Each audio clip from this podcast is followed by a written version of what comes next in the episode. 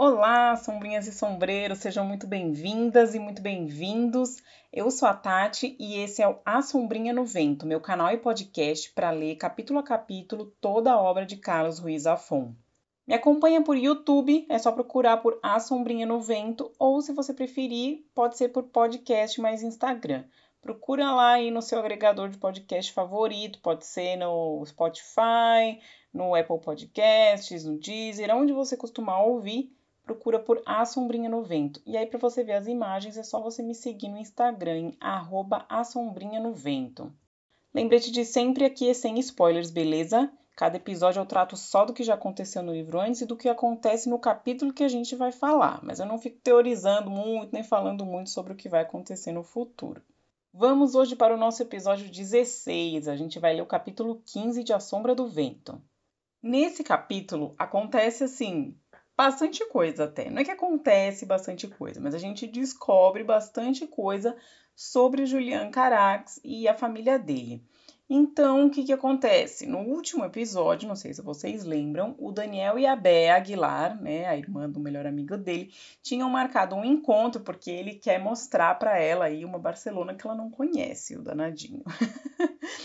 Mas ainda faltam uns dias para o encontro, porque era só na sexta-feira. Então, antes, né, nos, nos dias aí seguintes, antes de acontecer o encontro, o Daniel resolve dar umas, umas pesquisadas aí sobre o Julian Carax. Para isso, então, ele resolve ir até a chapelaria Fortuny. Lembra que ele viu na foto lá que, que ó, tinha o Julian e uma moça desconhecida na frente da chapelaria Fortuny. E ele também já sabia que essa chapelaria ficava lá na rua de San Antônio, porque alguém contou para ele. Eu esqueci quem foi o Isaac, foi o Isaac que já contou para ele que, que o, o pai do, do Julian Carax, então o Anthony Fortuny, tinha essa chapelaria lá na rua San Antônio. Então ele vai lá fazer uma visita e ele encontra a zeladora do prédio, que é a dona Aurora. Então a, a chapelaria está claramente fechada, né? O espaço está para alugar. E o apartamento que era dos Fortuny aí, né, que o Julian cresceu, tá, com o pai e a mãe dele, também está vazio. Mas a dona Aurora é uma senhora bem da fofoqueira. então ela conta várias coisas sobre a vida do Julian Carax. Então a gente descobre que o Anthony Fortuny, o pai dele, faleceu já tem uns 12 anos e desde então que tá aí o apartamento vazio e a loja também tá vazia. A Sophie Carax, que era mãe do Julian Carax, ela abandonou o marido, né? Ela foi embora porque a gente descobre aí nesse, nesse capítulo também que ele batia nela, ele era um cara assim bem bem ruim, pelo que a gente vai descobrindo, a tal da dona Aurora aí que mora no prédio há 40 anos, não gostava do Fortuny, então acho que ele devia ser uma pessoa bem desagradável mesmo. E ela conta que eles ouviam é, ele batendo nela, tal, então assim, realmente fulaninho nada legal. então a Sophie acabou indo embora, né? Ainda bem que ela acabou indo embora, se livrou desse relacionamento tóxico. E aí ela foi morar na América do Sul. Isso o Isaac também já tinha comentado por cima. Então a gente descobre que ela foi para Buenos Aires. Então ela tá lá, não se sabe mais dela. E o Julian tá morto, né? Então por isso que ali tá meio ficou mais ou menos abandonado. aparentemente o Fortuny meio que morreu sem sem fazer testamento tal, e o apartamento acabou que é cuidado por um advogado lá meio misterioso, meio esquisito, que a, que a dona Aurora falou que é um fulano meio estranho. E é esse advogado que cuida do apartamento. Então, mas aí o Daniel fica, hum, ah, queria ver o apartamento tal. E aí ele também vai dando uma amaciada na velha, vai puxando a história, né? Então ele descobre que desde criança o Julian gostava muito de contar história, umas histórias macabras. Ele contava uma história de que ele tinha uma irmã morta que morava nos, nos espelhos, umas coisas bem macabras assim. Mas aí a gente já vê então da onde que vem essa essa verve escritora do Julian, né? E essas os livros que ele escreveu aí sempre tem esses, esses toques macabros. Lembra lá daquela história do, do ladrão que roubava as bonecas e arrancava os olhos. Enfim, os livros parecem ter sempre esse toque meio gótico. Então a gente descobre que desde criança ele já gostava desses temas.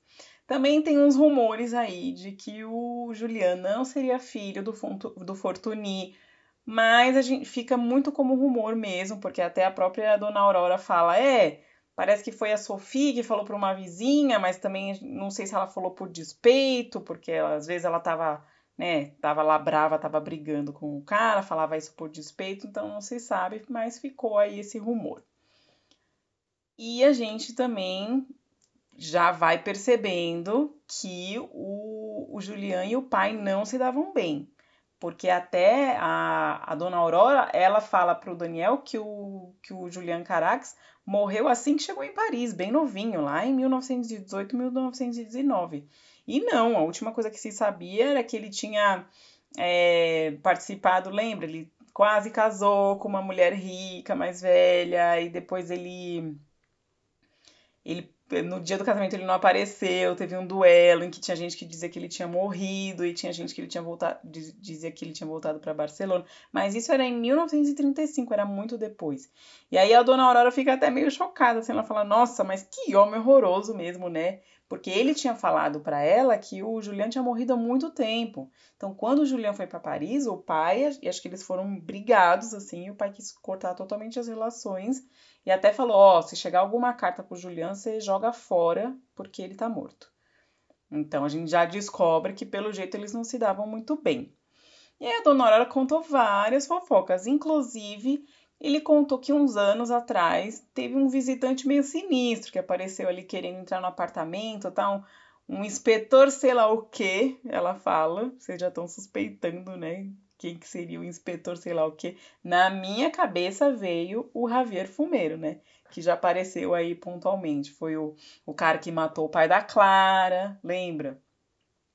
Aí a gente descobre que ele também é meio que o arqui-inimigo do Fermin. Então ele é uma figura que vai, né, vai pingando aí. E eu desconfio que seja o fumeiro, porque ela fala que era um fulano meio sinistro, tava sempre com um sorriso falso. Então, assim, eu tô desconfiando que é um inspetor fumeiro. Vamos ver se mais pra frente a gente descobre quem é essa pessoa aí.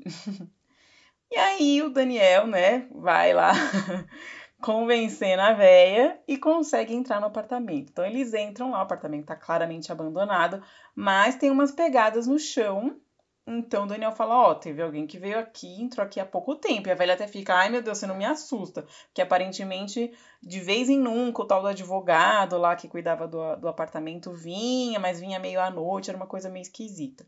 Então pode ser que tenha sido esse advogado, ou não sabemos, né? A dona Aurora ficou meio: Ai que medo. e aí eles ficam fuçando ali o apartamento todo e descobrem que tem um quarto que está trancado à chave. E aí o, o Daniel fica né, meio obcecado com querer abrir aquele quarto, fica procurando a chave pelo apartamento inteiro. E aí no final do capítulo ele encontra a chave. Então ele vai abrir o quarto só no próximo capítulo. Nosso resumo acaba por aqui. Eu já comentei faz um tempinho sobre a Chapelaria Fortuny, que ficava no Largo de San Antônio, mas então eu vou relembrar rapidinho, porque aqui é citado de novo. Então, para quem tiver no YouTube. Eu até coloquei o mapa novamente. Quem estiver ouvindo o podcast é só procurar nos posts aí do Instagram que você vai achar o mapinha em que eu mostro onde fica essa rua San, Santo Antônio aí. Ela fica mais ou menos próxima da Praça de Catalunha, não é tão próxima assim, mas fica, sei lá, umas cinco quadras, não é um lugar muito longe, mas eu imagino que dê uma caminhadinha de uns 20 minutos a pé, deve dar uns 2 quilômetros ou mais. Enfim, e aí ele cita a Praça Goya também, porque a frase diz assim: A chapelaria Fortuny, ou o que restava dela, era um lugar desolado no térreo de um edifício estreito, escurecido pela fuligem e de aspecto miserável, no Largo de San Antônio, junto à Praça de Goya. Então eles chamam de largo, mas é, é a rua que chama, né? É Ronda de Santo Antônio, não tem largo nenhum. Aqui pra gente, largo é outra coisa, né? Enfim, quando faz uma espécie de pracinha mas não é uma, uma pracinha assim. A praça que tem em frente aí do prédio da pra... é a praça Praça Goia, Praça de Goia, que eu deixei aqui circuladinho também, então vocês conseguem ver mais ou menos ali fica mais ou menos no meio da, da rua, assim, a rua não é muito comprida, mas a praça fica mais ou menos no meio da rua. Quando a dona Aurora está falando de quão desagradável o Antônio Fortuny era, ela conta assim: Certa vez denunciou meu falecido marido, que Deus o tenha, por ter roubado alguma coisa na loja, porque, segundo ele, todos os naturais de Múrcia eram vagabundos e ladrões. E olhe que somos de Úbeda. então. Ai, eu acho graça, porque ela fala como se, tipo, não, é verdade. Quem é de Múrcia é vagabundo e ladrão, mas a gente não é, a gente é de Úbeda. Então ela ficou ofendida por ter sido chamada de murciana. E não porque estava ofendendo, né, os naturais aí de Múrcia. Então essa velha também é meio da pá virada. Ela fala umas coisas assim, bem que você fica, meu Deus do céu, tem uma hora que ela tá contando lá do que o Fortuny batia na Sofia, né? E ela fala: Não, eu entendo que às vezes o marido tem que bater na mulher tal. E você fica assim: Hã? O que, minha senhora? O que, que a senhora está falando? Então, essa véia também é bem da pá virada. Mas, enfim, essa parte aí eu trouxe porque eu queria mostrar para vocês onde que fica Múrcia e onde que fica Úbeda. São cidades que ficam é, no sul da Espanha, bem para baixo de Barcelona. Então, na, eu coloquei o print do mapa aí no cantinho lá em cima, no cantinho direito superior, eu deixei Barcelona e aí aqui embaixo a gente vê tá marcadinho Múrcia e também tá marcado com um pinzinho vermelho onde fica a Úbeda. Múrcia é um pouquinho mais próxima do mar, não é uma cidade marítima, mas ela fica um pouco mais próxima do mar. E Úbeda fica mais ou menos na mesma altura, assim, digamos, só que quase 300 quilômetros para dentro, assim, do, do continente, digamos. Então, já é uma cidade bem mais, mais de interior, assim, interior no sentido de não marítima. Hoje que eu tô trazendo para vocês é só mapa, endereço, essas coisas. Então vamos lá para mais um endereço, que é a Rua Florida Blanca 28. Esse tem até número. É difícil ele Zafon colocar um número até, mas eu coloquei. Ele colocou, então eu trouxe até uma foto do prédio. Eu fui lá no Google Street View e tirei uma foto da fachadinha aí do prédio. Então a gente consegue até ver o número 28 colado aí na na, na fachadinha dele, na entrada. É um prédio muito simples, parece que ele é um prédio residencial e embaixo ficam umas lojinhas. E aí no mapa eu deixei também é, aparecendo no canto superior direito a Praça de Catalunha, que fica ali próximo de onde o Daniel mora, e deixei marcado aí o Carreiro de Florida Branca 28, que é essa rua Florida Branca 28. Então tá aí, ela fica mais ou menos é, é próximo ali da, da rua San Antônio, que é onde tava, tinha a chapelaria Fortuny, mas é umas 4, 5 quadros para frente. E qual a relevância desse endereço? É onde fica o escritório do senhor Molins. Quem é o senhor Molins? Ele é o administrador do prédio lá em que a dona Aurora mora e onde tem a chapelaria Fortuny, onde ele, os Fortuny moravam, né? O Julian, enfim, a Sophie e o Antônio Fortuny o senhor Molins, que é o administrador do imóvel, então, e o, o, o escritório desse administrador fica aí na rua Florida Branca. Então, o Daniel quer saber, né? Porque ele quer falar, ah, eu queria o endereço do advogado, o tal advogado que cuida do apartamento, que vai lá de vez em quando à noite, ele queria o endereço desse advogado. E aí a velha fala, não, você tem que pedir para o senhor Molins. E aí dá o endereço do senhor Molins para ele ir lá falar com ele. Enquanto o Daniel fuça o apartamento, tem um trechinho que diz assim: Abri a gaveta da mesinha de cabeceira. Encontrei um estojo de óculos vazio, um alicate de unhas, um frasco de tabaco e uma medalhinha de Nossa Senhora de Lourdes. Mais nada. Isso é quando ele entra no segundo quarto, o quarto que estava aberto, então é um quarto assim simples, tem algumas coisas. E ele fala dessa medalhinha de Nossa Senhora de Lourdes, então quis trazer uma, uma imagem de uma medalhinha de Nossa Senhora de Lourdes para você, para vocês. E tá aí então uma medalhinha de prata e tem uma imagem de Nossa Senhora e tem umas florzinhas embaixo. E ela tá com as mãos postas e com um terço pendurado na, nas mãos. Eu já falei de Nossa Senhora de Lourdes em outro episódio, porque a, a Bernarda é muito devota de Nossa Senhora de Lourdes. Então já falei, essa foi é, uma aparição que, que aconteceu para Santa Bernadette. Então quem quiser relembrar, volta aí uns episódios e você vai relembrar como é que foi essa, essa aparição aí de Lourdes. Como último detalhe, eu trouxe quem foi o Ravel. Ele é citado aqui. Meu olhar se deteve na caixa de música. Levantei a tampa e ali, bloqueando o mecanismo, encontrei uma chave dourada. Peguei-a e a caixa retomou seu tilintar. Reconheci uma melodia de Ravel. Então, quando o Daniel estava procurando a chave daquele quarto trancado, ele acabou se deparando com uma caixinha de música dentro do quarto que estava aberto. E aí a caixinha né, meio travada a música e veio a ideia nele, né? Hum, aí ele abriu ali para ver o mecanismo e a chave, tinha uma chave ali dentro. Ele falou: ah, essa deve ser a chave do quarto. E aí, então, a caixinha de música voltou a tocar e ele reconheceu a música como uma melodia de Ravel. Então, quem foi o Ravel? Ele foi um compositor e pianista francês que viveu de 1875 a 1937 e o bolero dele é muito conhecido, né? Tem o bolero de Ravel que é muito conhecido. Então, vou colocar aqui para vocês, para tocar um pouquinho para vocês relembrarem.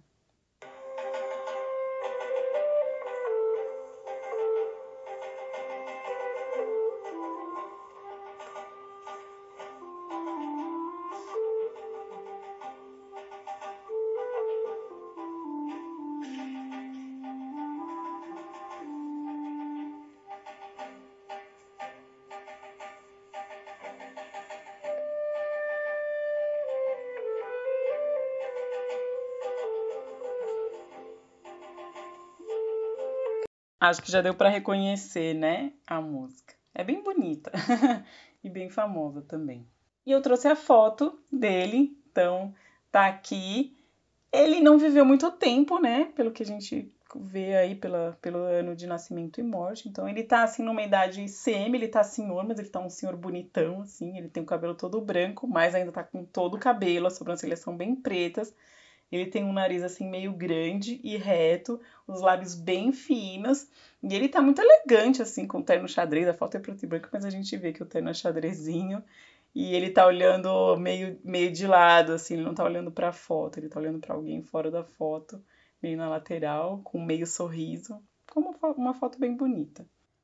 Hoje, apesar do capítulo contar bastante coisa pra gente, a gente não tem muito detalhe, não tem muito extra, mas eu quis trazer para vocês duas diferenças de tradução que eu lembrei aqui de cabeça e que, como sempre, eu gostei mais na versão portuguesa porque ela fica mais próxima do original e são coisas muito simples que parecem não fazer diferença, mas que para mim, na prosa do Zafon, fazem toda a diferença, porque é no detalhezinho que ele te pega. Então, o primeiro trechinho é o seguinte: quando ele entra, eles entram no apartamento, né? Ele começa a descrever. Via-se o contorno de uma mesa estropiada, coberta com uma toalha esfiapada que mais parecia uma mortalha. Estava rodeada por quatro cadeiras e duas cristaleiras com vidros imundos que guardavam a baixela, uma coleção de copos e um jogo de chá. Baixela é o conjunto de, de pratos, né, o conjunto da louça. Na versão portuguesa, eu lembrava, porque eu tinha gostado muito desse detalhezinho, e vocês vão perceber a diferença agora que eu vou ler como ficou na versão portuguesa e que é como é no original. Apreciava-se o contorno de uma mesa desengonçada, coberta por uma toalha esfiapada que parecia uma mortalha. Velavam-na quatro cadeiras e um par de cristaleiras veladas de sujidade que custodiavam a loiça, uma coleção de copos e um serviço de chá. Não sei se vocês perceberam, para mim a diferença, que é uma diferença muito grande, é a parte do velavam lá. Então, quer dizer, em vez de você falar que a mesa estava rodeada por quatro cadeiras, como foi colocado na versão brasileira, no original e na versão portuguesa, eles mantêm esse velavam. Então fica é um detalhezinho muito pequeno, mas que eu achei muito bacana ele colocar dessa forma, porque ele coloca que a toalha parecia uma mortalha. Então a mesa estava ali como um defunto. E quem estava velando esse defunto? As cadeiras, a cristaleira e a louça, é a coisa toda. Então é uma palavra, mas para mim mudou completamente a fruição desse momento, porque o velava traz um sorriso ao seu rosto. Você fala assim, nossa, Olha que bacana, né? A mesa estava ali como um, como um defunto e estava sendo velada. E infelizmente isso ficou perdido na versão brasileira e eu gosto mais do original e da versão portuguesa. e aí tem mais um trechinho que eu vou ler aqui para vocês e que é quando a dona Aurora tá vendo de novo a, fo a, foto do Julian e a gente percebe que ela gostava bastante do menino, ela até fala, ai, minha Isabelita, que era a filha dela lá, ah, era apaixonada, eu queria que eles casassem, enfim, aquele papo bem de velha, né? Mas aí ele tá, ela tá olhando para a foto, né, e tá falando do Fortuny, que tinha falado que o Julian tinha falecido. Então ela diz assim: Parece mentira, veja, é como se eu estivesse vendo agora mesmo, e esse cretino dizer que ele tinha morrido. Isso mostra que existe gente no mundo que faz de tudo. E eu lembrei dessa parte também, porque é uma parte que eu tinha achado bastante graça a forma do, do Zafon falar, e vocês vão ver porque na versão portuguesa ficou assim. Parece mentira, olhe, como se o estivesse a ver agora mesmo. E aquele desgraçado a dizer que ele tinha morrido. Não há dúvida de que há gente no mundo que existe para que haja de tudo. então, essa última frase, né, do não há dúvida que há gente no mundo que existe para que haja de tudo, eu achei uma maneira de falar é, muito bacana, porque ela, ela, diz, ela diz assim, né, que parece que tem gente que tá aí, ou coisas que estão aí, só pra gente ter diversidade no mundo, entendeu? Pra gente ter tanto coisa boa quanto coisa ruim. Então, ela estava dizendo, tá aí, ó, o Fortuny só tá aqui no mundo para trazer diversidade, de gente boa, de gente ruim, entendeu?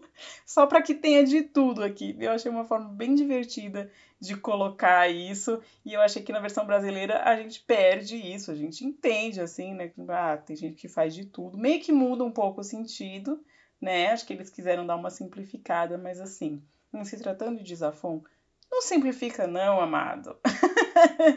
Deixa no original que fica muito mais legal. então vamos para o dicionário.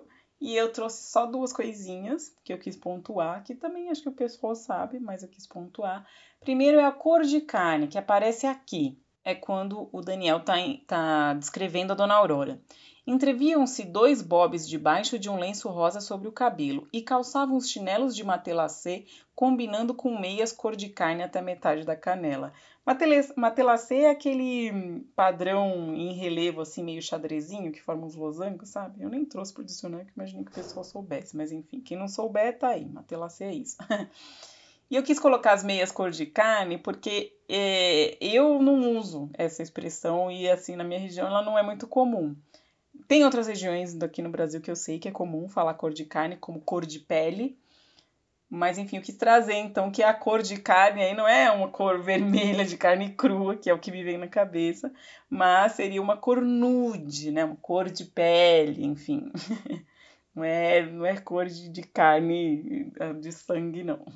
Outra palavra que eu quis trazer é sudário, que aparece aqui. Os lençóis estavam amarelados como sudários. Isso é quando Daniel entrou no quarto, naquele quarto que estava perto, e ele está observando ali, descrevendo. Então, o que é um sudário? Né? Sudário é um pano usado como mortalha. Então, nesse episódio, ele está usando muito né, essa metáfora da mortalha, de defunto, enfim, já dá aquela atmosfera bem sinistrona.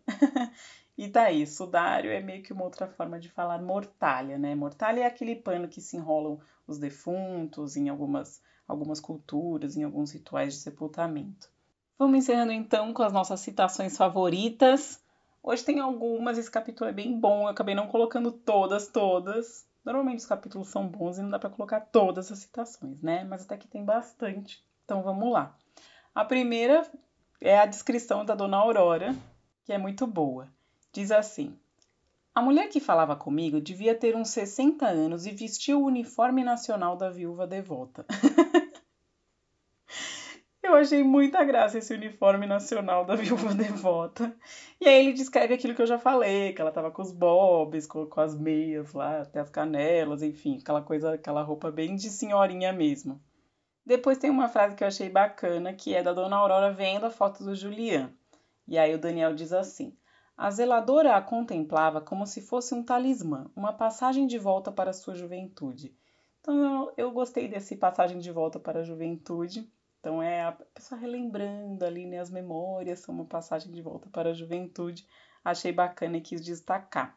E uma outra fala da Dona Aurora, que também achei bem legal, que o Daniel pergunta para Dona Aurora se, se sabia de alguma namorada do Julian tal. Aí ela fala, ela fala que não sabia de nada. Então ela diz assim: "Vocês jovens nunca contam nada, enquanto nós os velhos não paramos de falar". então eu gostei porque normalmente é realmente pessoa de mais idade que gosta muito de conversar, né, de contar as fofoquinhas, as histórias da vida, e os jovens normalmente para para abrir a boca para contar alguma coisa da própria vida, não conta, né? Pai, mãe, ninguém sabe nada da vida. Teve uma outra frase da dona Aurora, quando ela tá falando sobre o amigo do Julian, o amigo rico, que ela comenta, sabe, que é de uma família muito rica, a família Aldaia.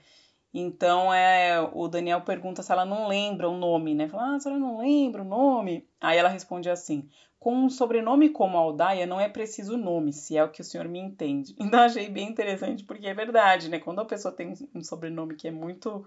de uma família muito rica, muito famosa, muito poderosa, meio que não importa qual que é o nome, né? Só você falar que é Aldaia, todo mundo já, ah, tá, já sei, já sei. Então eu achei interessante essa forma dela falar e eu gostei.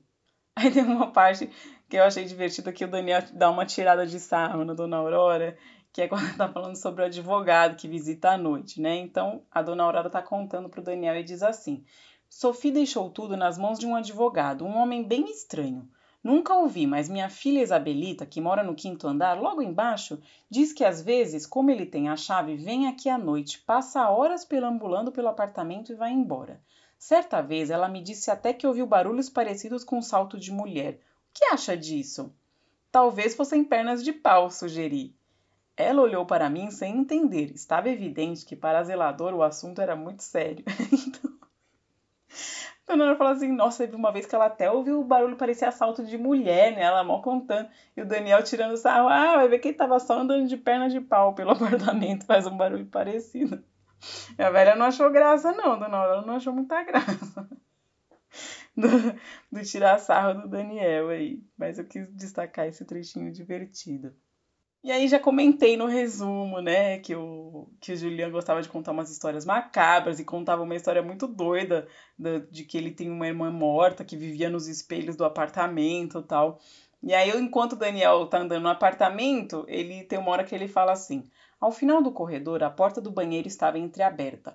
Um rosto me observava do espelho. Poderia ser o meu, ou o da irmã que morava nos espelhos daquele apartamento. Então eu achei bem legal esse trecho também, porque ele, a, a história da, da irmã é contada meio casualmente, assim, com a Dona Aurora, e eu gostei dele ter retomado isso, entendeu? Então o Daniel bateu o olho ali no espelho, viu um, uma cara encarando ele, né? Obviamente era o reflexo dele, mas então ele pensa isso, eita, será que é a irmã que mora nos espelhos? Então eu gostei dessa retomada do assunto que ele fez, achei esse trecho muito bacana. E aí a última citação que eu trouxe para a gente hoje é uma, uma citação simples, mas uma que eu gostei quando o Daniel está observando ali os objetos do quarto que ele entrou. Contornei a cama até uma mesinha de cabeceira envidraçada, que aprisionava retratos de antepassados, lembranças de funerais e bilhetes de loteria. Então eu gostei bastante desse aprisionava, né? Que tava ali as coisinhas eu não entendi bem se tem portinhas de vidro ou se é tipo um tampo de, de vidro e aí a, a, a pessoa que, que vivia ali colocou, provavelmente o Fortunina, colocou a, a, é, fotos ali, coisinhas embaixo. Então, eu não entendi bem como funciona, mas eu gostei desse aprisionava, que as coisas estavam ali colocadinhas e estariam presas. Então, encerramos por hoje. Por hoje é só, pessoal. Me segue nas redes, episódios todas as segundas-feiras, às 10 horas da manhã. Vai lá, se inscreve no meu canal de YouTube, procura por A Sombrinha no Vento, dá like nos vídeos, compartilha com seus amigos, faz um comentário lá sem dar spoiler para ninguém.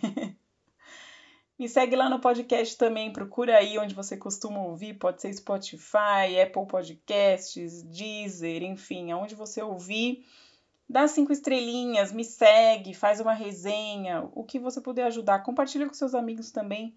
Me segue lá no Instagram em arroba Vento e também no Twitter em arroba sombrinhavento. É isso aí, minha gente. Prazer estar aqui com vocês como sempre. Beijo para todo mundo. Tchau, tchau.